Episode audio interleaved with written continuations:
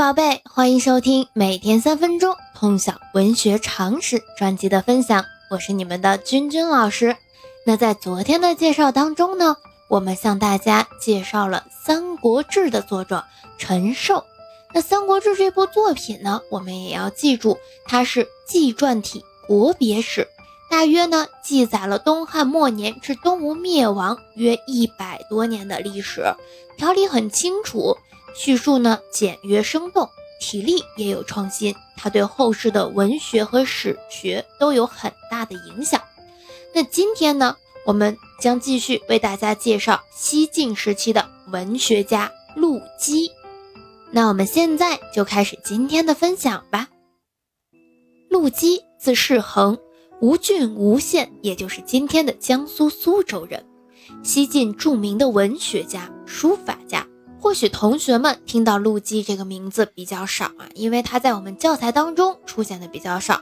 同学们如果说私下里没有额外去了解的话，可能没有听过这个人。但其实呢，他在历史上还是比较有名的，因为他非常有才华。他出身吴郡陆氏，为孙吴丞相陆逊之孙，大司马陆抗第四子，与其弟陆云合称二陆，又与顾荣、陆云并称洛阳三郡。陆机少有奇才，文章冠世，亦善书法。其《平复帖》是古代存世最早的名人书法真迹。两晋诗坛上其实呈现出一种过渡的状态。西晋诗坛以陆机、潘岳为代表，讲究形式，描写繁复，词采华丽，诗风繁缛。所谓太康诗风，就是指以陆潘为代表的西晋诗风。陆机天才秀逸，辞藻宏达佳丽，被誉为太康之英，是有潘江陆海之称。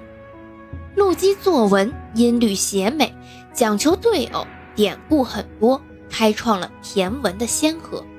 陆潘诸人为了加强诗歌辅陈排比的描写功能，将辞赋的句式用于诗歌，丰富了诗歌的表现手法。他们诗中山水描写的成分大量的增加，排偶之句主要用于描写山姿水态，为谢灵运诸人的山水诗起了先导作用。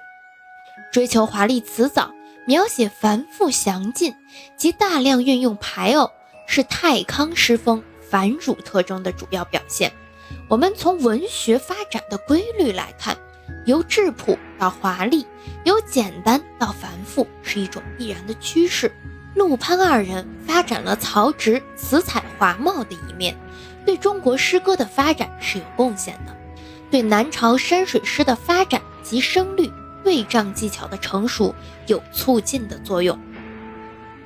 陆机流传下来的诗一共有一百零五首，大多为乐府诗和拟古诗，代表作品比如。《君子行》赋落道中作，陆机赋今存二十七篇，较出色的有文赋、叹世赋、客漏赋等等。散文呢，除了《辩王论》外，代表作还有《吊魏武帝文》。陆机还模仿杨雄连珠体，作《演连珠》五十首。可以看出来，这个陆机确实是比较有才华的。他在这个南北朝时期的文坛上还是有一定的奠基作用的，所以我们可以去了解一下他的作品，去读一读。